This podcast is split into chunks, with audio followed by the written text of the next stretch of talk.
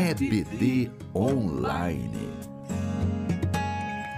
O podcast da Igreja Presbiteriana de Anápolis.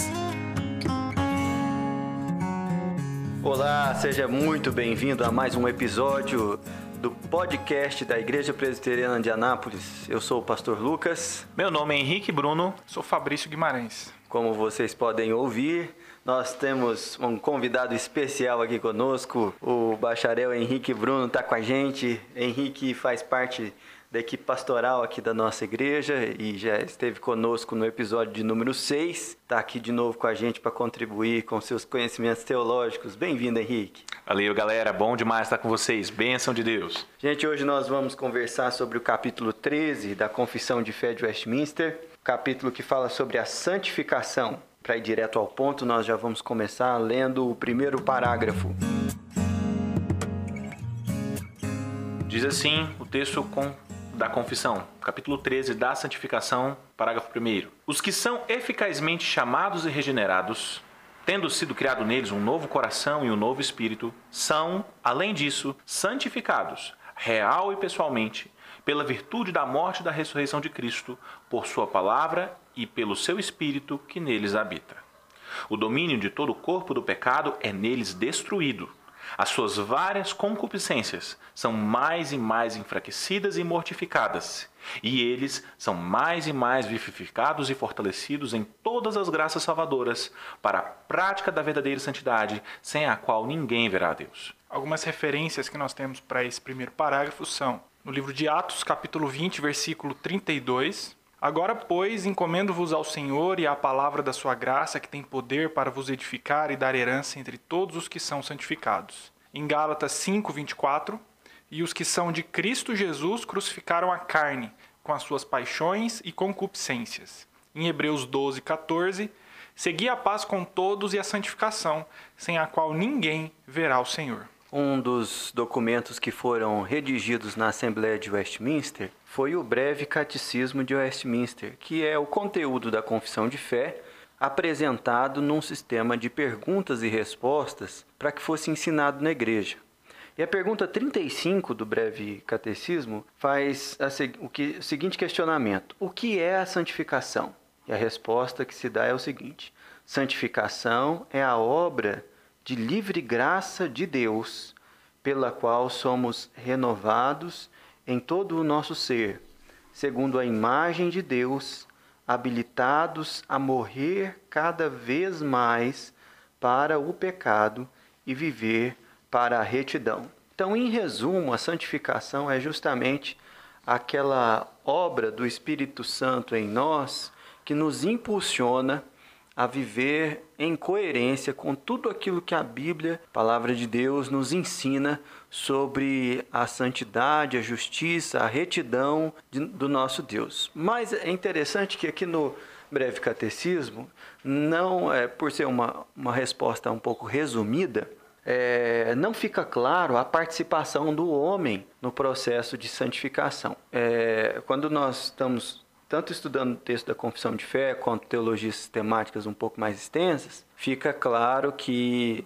a participação do homem é muito importante nesse processo todo. Fala um pouquinho mais sobre isso, Fabrício, essa coisa do sinergismo. Bom, diferente do que a gente vem falando, dos pontos doutrinários que a gente falou sobre chamado eficaz, sobre especificamente justificação, quando a gente olha para a santificação, a gente tem aqui uma obra que é de Deus, é uma obra que nos alcança pelo sacrifício, pela ressurreição de Cristo, e é por essa fé que nós seremos santificados, mas existe também a participação do homem nessa santificação. Nós somos instruídos para orar a Deus e pedir para sermos santificados, para que nós tenhamos forças para vencer o pecado.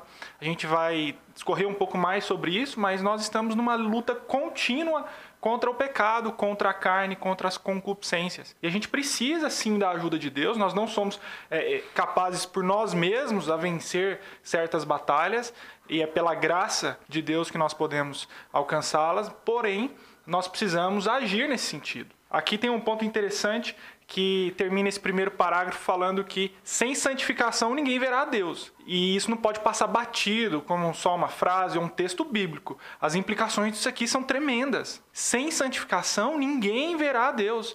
Ou seja, nós precisamos buscar uma prática mínima de santificação, ou melhor, nós precisamos buscar ser, sermos santificados, santos nesse mundo, não porque a gente seja capaz disso, mas em oração, em comunhão. E aqui eu complemento. Mais uma vez, a confissão destaca o papel do Espírito e da palavra de Deus. E nós temos a palavra de Deus. E o, e o Espírito também. Nós temos a palavra de Deus e o Espírito também. É. Mas é através da palavra de Deus que, uma vez justificados, uma vez chamados, eleitos, é que nós buscamos o alimento necessário nós temos o alimento necessário para conhecer qual é a vontade de Deus, os seus preceitos, e assim podermos andarmos em santidade, buscarmos viver uma vida de acordo com aquilo que Deus deseja para aqueles que são seus. Então, olha só, sem a santificação, ninguém verá a Deus. Então, nós precisamos buscar sim essa santificação em oração, mas em pleno conhecimento e intimidade com a palavra de Deus. O Espírito Santo já agiu em nós, mas nós precisamos também complementar isso em oração e palavra. Muito bom, muito bom. Deixa eu te perguntar, Henrique, sobre a participação do Espírito na obra da santificação, na qual também nós participamos. Qual é o papel do Espírito nesse processo? Hum, eu responderia de duas formas. Eu diria que em um primeiro momento, talvez você, querido ouvinte, esteja se perguntando, mas nossa, estamos falando de sinergismo aqui agora, parece que eu aprendi a vida inteira que nós somos monergistas, que todo o processo de salvação é efetuado por Deus, realizado por Deus, e agora nós estamos falando que nós temos participação, que a santificação é sinergística. Bom, isso acontece de duas formas. Primeiro, porque a gente pode classificar o processo de santificação em duas etapas. Existe a santificação posicional e a santificação processual. Dentro daquela linha que a gente sempre gosta de falar de antinomes, de duas verdades que mantêm paralelas ao longo da Bíblia, né? Do ponto de vista da santificação posicional, é quando Deus tira o pecador do pecado e coloca ele em um status de santo. Ele não era santo, mas Deus o santificou. É por isso que você lê lá em Romanos, por exemplo, que aqueles que Deus predestinou, esse também justificou, os que justificou, esse também santificou e assim por diante. O processo de se tornar santo é um processo monergístico que é efetuado por Deus. Mas isso é a é, é uma parte da santificação, porque também existe o elemento da santificação processual. E isso envolve a nossa colaboração, a nossa participação. E quem nos auxilia nessa caminhada, onde nós vamos nos tornando mais santos, é o Espírito Santo de Deus, gerando arrependimento coração do homem, trazendo consciência de pecado, tristeza no pecado. Porque isso é uma coisa que tem que ser dita. A gente sempre fala que o pecado é uma coisa muito ruim, de fato é, mas o pecado, em certo sentido, é prazeroso. Uhum. Eu tenho um amigo que, fala assim: se cerveja fosse uma coisa ruim, ninguém tomava. Né? Então, assim, as, as pessoas elas se entregam aos seus pecados porque aquilo é algo que lhes traz prazer. Mas o Espírito Santo de Deus é o agente que vai gerar em nós a tristeza, o, o, coração quebrantado em relação àquilo que aconteceu, de maneira que nós não sintamos prazer dos nossos pecados que nós praticávamos antigamente e podemos, possamos crescer na santificação. Né? Então ele tem esse papel de gerar em nós o arrependimento e a tristeza pelo pecado que antes a gente não sentia. Boa, boa. O Piper tem uma frase, o John Piper fala que enquanto o pecado não for amargo, Cristo não será doce, né? Uhum. E, e é bem por aí que o Espírito trabalha também. Vamos então seguir para o segundo parágrafo. Parágrafo segundo diz o seguinte: o texto da confissão. Essa santificação é no homem todo, porém imperfeita nessa vida Ainda persistem em todas as partes dele restos da corrupção. Daí nasce uma guerra contínua e irreconciliável. A carne lutando contra o espírito e o espírito contra a carne. Em Romanos 7, versículo 18, porque eu sei que em mim, isto é, na minha carne, não habita bem nenhum, pois o querer o bem está em mim, não porém o efetuá-lo. Romanos 7, 23, mas vejo nos meus membros outra lei que, guerreando contra a lei da minha mente, me faz prisioneiro da lei do pecado que está nos meus membros. E em Filipenses 3, versículo 12, não que eu tenha já recebido ou tenha já obtido a perfeição, mas prossigo para conquistar aquilo para o que também fui conquistado por Jesus Cristo. Essa parte do texto fala para nós sobre a realidade da santificação ser uma obra processual. Sim, a justificação, ela é uma declaração de Deus que acontece de uma vez só. É, se a regeneração também é obra do Espírito Santo que dá ao sujeito um novo coração, faz ele nascer de novo, e isso de uma vez só, a santificação tem uma diferença. A santificação é um processo que dura desde o novo nascimento até a consumação na glória. E esse processo é um processo que ele é gradativo, ele vai sendo construído à medida que nós amadurecemos na caminhada cristã. O curioso é que quando a gente olha aqui logo no comecinho do parágrafo diz que um processo imperfeito nesta vida, o que significa que a posição dos teólogos de Westminster ela divergia da tradição wesleyana, por exemplo, que é, defende que nós sim conseguimos alcançar a perfeição nessa vida através da disciplina e, e do zelo pelas práticas espirituais. Já aqui, o texto da confissão deixa bem claro que enquanto nós estamos desse lado de cada eternidade, uh, uh, esse processo não tem um fim completo. Bom, um ponto interessante sobre essa santificação que é no homem todo, mesmo imperfeita, aqui eu queria destacar um, uma declaração do próprio comentarista que a gente está utilizando, que é o Chad von Dixhorn, que ele diz o seguinte: a santificação ela é nesse sentido de ser no homem todo, ela tanto é física, verbal e intelectual, ou seja, quando nós somos santificados e nós prosseguimos nessa batalha, né, que é uma guerra e que é contínua e irreconciliável, e aqui a gente pensa o seguinte: nós somos é, justificados, nós somos regenerados, e isso tanto é necessário como é uma consequência dessa justificação, essa santificação. Então, a maneira como nós nos comunicamos, nós a, agimos verbalmente no dia a dia, tem que mudar ou muda inicialmente, em aspectos e em níveis diferentes. A maneira como nós pensamos muda também. E a maneira como nós é, nos comportamos e especificamente a maneira como nós vivemos e agimos também muda quando a gente pensa nessa obra de santificação e na forma como nós caminhamos. Esse é um aspecto importante porque impacta a nossa vida. Uma vez salvos, uma vez eleitos, justificados, chamados, eleitos, nessa obra, nesse, nessa caminhada de santificação, acho que fica mais fácil de, de falar dessa forma, nós mudamos a maneira como nós somos maneira como nós convivemos, agimos. Em níveis diferentes, em formas diferentes, é, mas mudamos. Esse é um aspecto interessante que a gente precisa destacar e é isso que aqueles teólogos queriam também descrever através desse segundo parágrafo. E é interessante essa nomenclatura, essa essa descrição que foi utilizada aqui para falar que era no homem todo. Porque isso levanta uma discussão da antropologia, né, da teologia sistemática, sobre o que, é o homem, o que, que significa ser homem inteiramente, o que, que é o homem todo que a gente está discutindo aqui.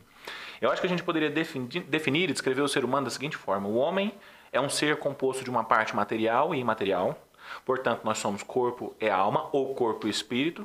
Uh, na tradição reformada, nós entendemos que espírito e alma são termos intercambiáveis, eles querem dizer a mesma coisa, eles se referem à parte material do ser humano. E, portanto, na santificação envolve justamente a, a, a, maneira como você usa o seu corpo. Mas pensando também na parte imaterial, o centro, o núcleo de existência do ser humano, ele é composto de três coisas. Né? Ele é composto da razão, da emoção e da volição. Isso é o centro da existência do ser humano, de acordo com a tradição reformada.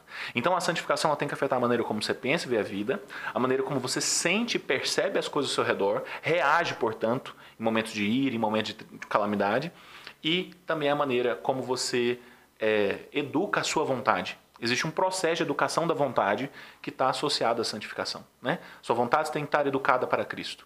Isso é importante ser destacado.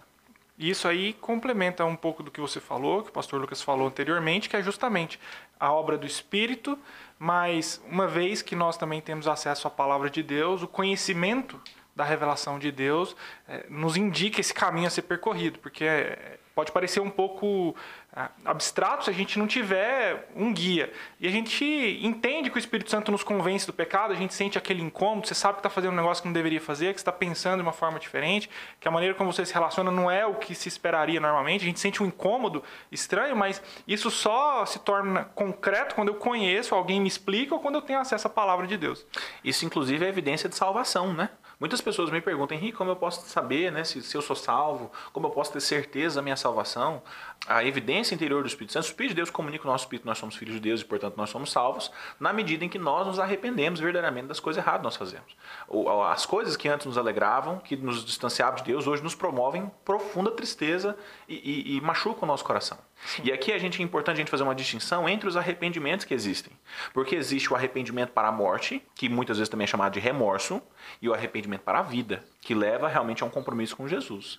Então, assim, muitas pessoas, elas vivem uma vida cristã na igreja, vivendo a sua história com arrependimento para a morte. Elas se entristecem com seus pecados no sentido de que é, aquilo promove remorso nelas, mas elas não vivem uma vida de entrega ao Senhor Jesus Cristo de convicção de que Ele a salvou. Agora, o arrependimento para a vida é um arrependimento que você não somente se entristece pelas coisas que você fez de errado, você também entrega seu coração, a sua vida, a sua mente a Jesus, é que Ele te traz mais a perto de Deus. Então, o próprio arrependimento que nós sentimos tem que ser um arrependimento direcionado a, a uma vida cristã sólida e profunda. Essa realidade de arrependimento, dor, tristeza pelo pecado, ao mesmo tempo com a presença ainda da vontade de pecar e dessa realidade, faz com que nós vivamos constantemente em guerra, né? E é assim que o parágrafo termina falando sobre esse conflito interno que continuamente assedia a nossa consciência, que é a carne lutando contra o espírito e o espírito lutando contra a carne. Para mim essa é a maior evidência do que realmente é batalha espiritual. Tem muita gente que acha que batalha espiritual se diz respeito a anjos e demônios degladiando nas regiões celestes.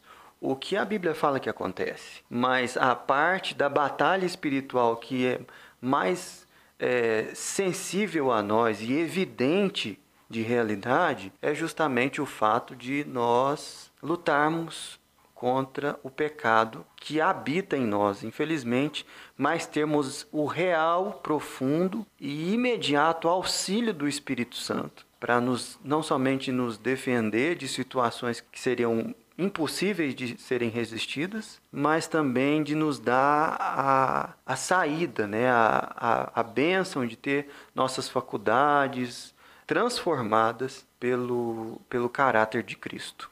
Como diria Charles Spurgeon, acredito que foi ele que tenha dito isso, se não me falha a memória, eu não posso me dar ao luxo de, pecar, de brincar com aquilo que matou meu melhor amigo. Não posso brincar com o pecado que matou meu melhor amigo.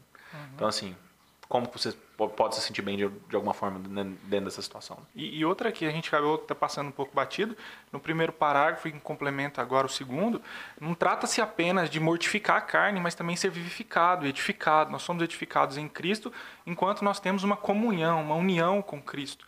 Então, assim, não é só essa luta e essa guerra o tempo todo contra o pecado que a gente tenta subjugar e simplesmente se limitar. A gente não deve se limitar a esse, essa subjugação do pecado, do mal, da concupiscência e da corrupção da nossa carne, mas também caminhar em direção aos resultados, essas graças salvadoras, como se diz, para a vivificação, né? com o Espírito, para que a gente possa, voltando né, mais uma vez, a gente ter esse privilégio de ver a Deus. Parágrafo 3 diz assim o texto da confissão: Nesta guerra, embora prevaleçam por algum tempo as corrupções que restam, contudo, pelo contínuo socorro da eficácia do santificador Espírito de Cristo, a parte regenerada do homem novo vence, e assim os santos crescem em graça, aperfeiçoando a sua santidade no temor de Deus. Romanos capítulo 6, versículo 14, porque o pecado não terá domínio sobre vós, pois não estáis debaixo da lei, e sim da graça. 1 João 5, 4, porque todo o que é nascido de Deus vence o mundo, e esta é a vitória que vence o mundo, a nossa fé. Aqui nós temos uma promessa maravilhosa nesse terceiro e último parágrafo desse capítulo, que fala que no final dessa guerra toda, a gente já sabe quem vence, e quem vence é a vitória de Cristo em nós. Porque o velho homem vai perder, e eu tinha um amigo que gostava de falar, eu tenho um amigo que gosta, gosta muito de falar o seguinte, falou, rapaz, quando às vezes eu penso no meu velho homem, o meu velho homem é um garotão bombado que faz academia e toma esteroides. Eu falei, é, não é brincadeira não, você tem que cortar os, os suprimentos desse velho homem aí, senão ele cresce mesmo.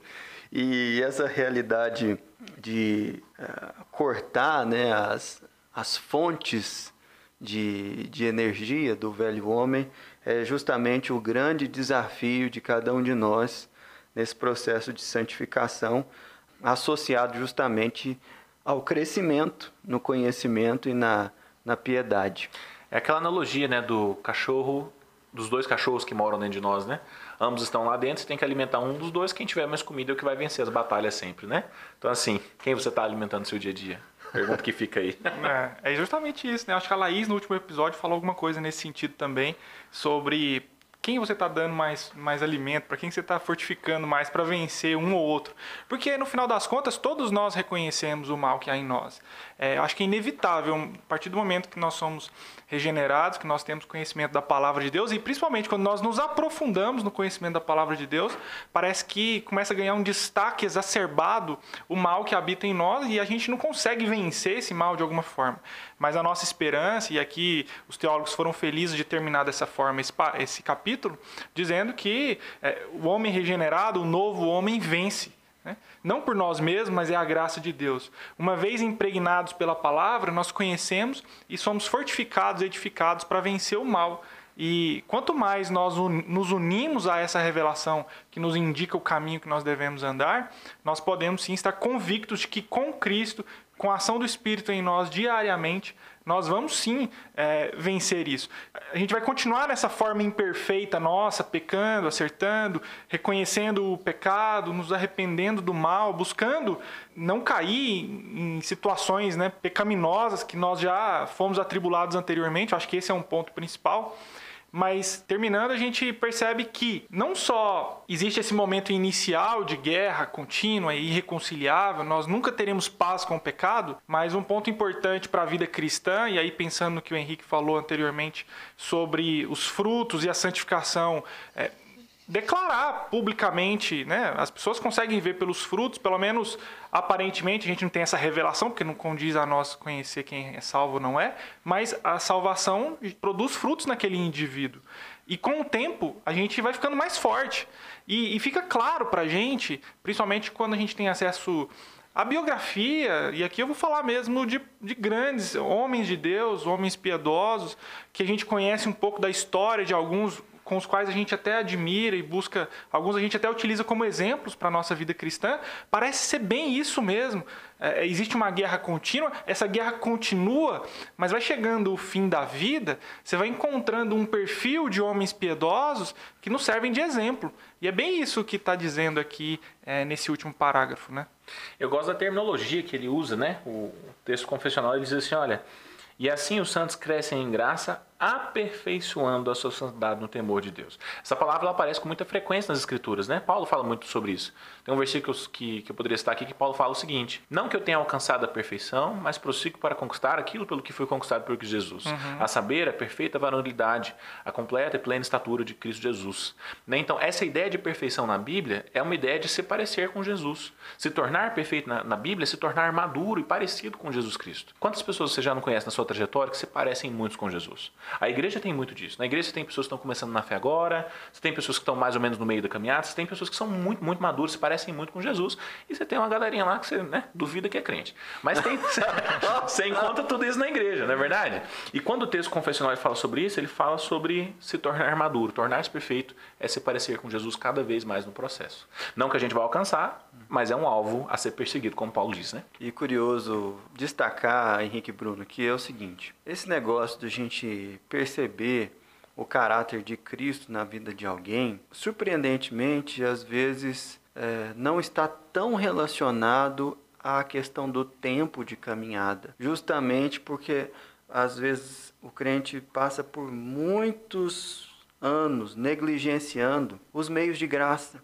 conhecimento da palavra, a busca do Senhor em oração, a comunhão com os irmãos. E essa negligência vai represando a obra de santificação na vida dele. Ao passo que às vezes a gente lida com alguns novos convertidos que depois de pouco tempo é notável o quanto eles mudaram, o quanto eles é, tinham determinado comportamento, defendiam algumas opiniões e, e, e se expunham, é, se orgulhando de determinadas coisas, e hoje o perfil é totalmente diferente, mas pouco tempo depois. Por que, que será que isso acontece? É justamente pelo, pela dedicação pessoal em uh, fazer com que essa obra do Espírito flua mais naturalmente nas nossas decisões e, e nas nossas atitudes. Ao passo que o oposto também é verdadeiro, né?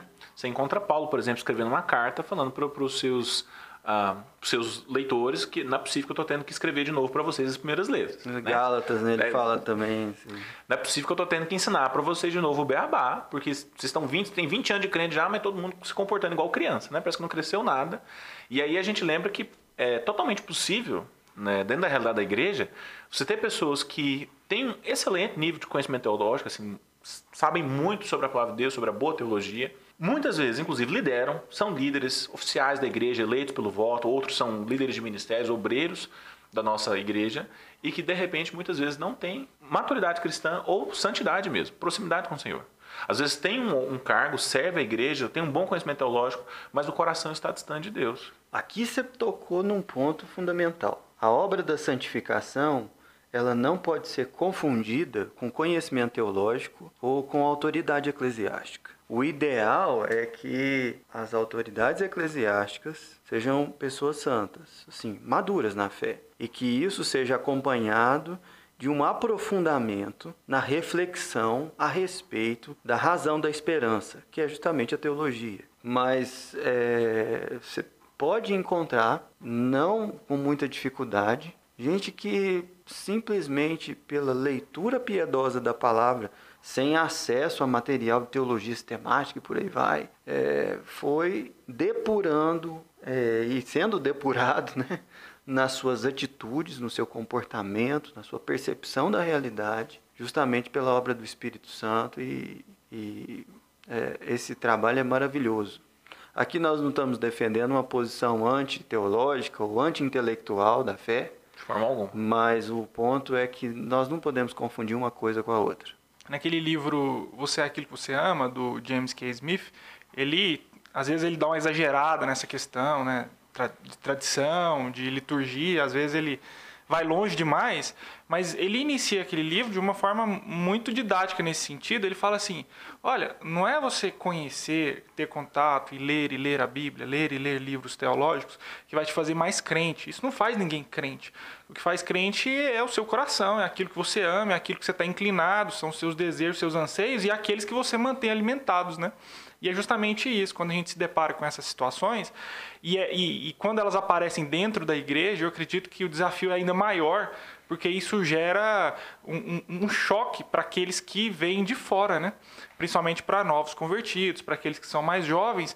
É difícil você ver alguém que tem um conhecimento teológico profundo, que ou até mesmo está à frente da, da liderança de, de algum aspecto da igreja, e que tem conhecimento, tem o saber teológico, mas não tem ali os frutos do Espírito. Isso gera um choque e, para algumas pessoas, e eu me coloco nesse, nesse, nesse grupo, para mim é sempre chocante é, me deparar com essas situações. Quando eu olho para pessoas que têm bom conhecimento, mas que as ações parecem ser tão discrepantes daquela realidade que ela conhece, você fica assim, poxa, mas como que isso não transformou e não gerou frutos?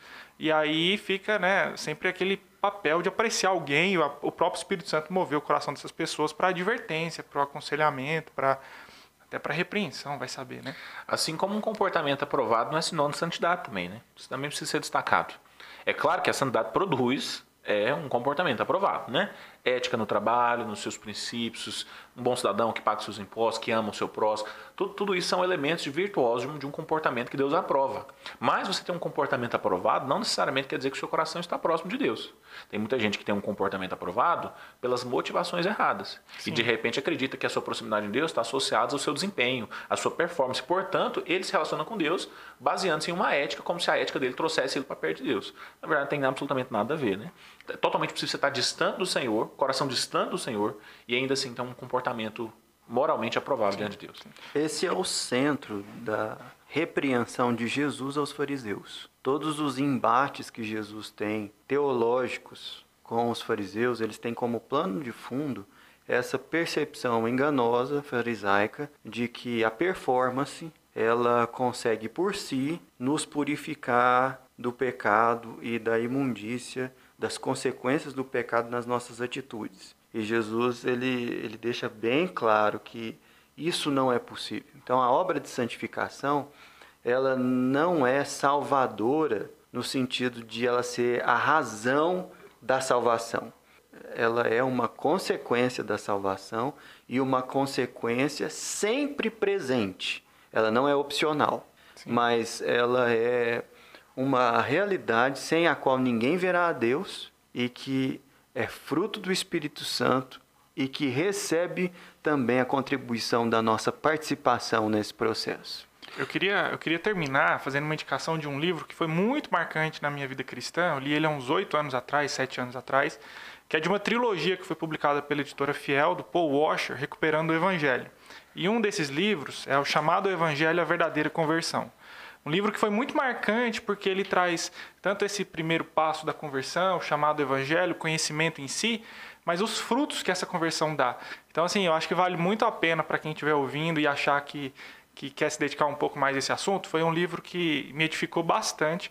Eu recomendo ele. Eu queria encerrar minha participação deixando uma palavra para você que é, de alguma forma talvez esteja na nossa igreja há muitos anos, ou de repente até faça parte da liderança, e que pode ter sido tentado em algum momento dessa trajetória a pensar que você estava próximo de Deus por causa das coisas que você faz.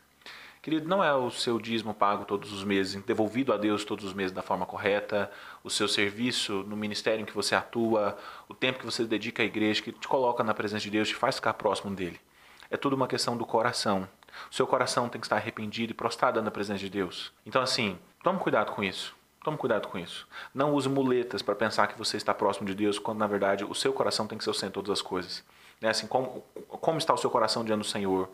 A sua intimidade com Deus, a sua leitura bíblica, o seu tempo sozinho com o Senhor de oração, devoção pessoal. Né? Esses outros elementos da sua trajetória têm que ser uma consequência daquilo que você vive no privado. A gente tem que estar atento a isso daí. Bom, já que vocês estão todos citando e indicando coisas aí, eu vou também indicar uma música aqui do Resgate, da banda Resgate. Eu gosto demais daquele pessoal.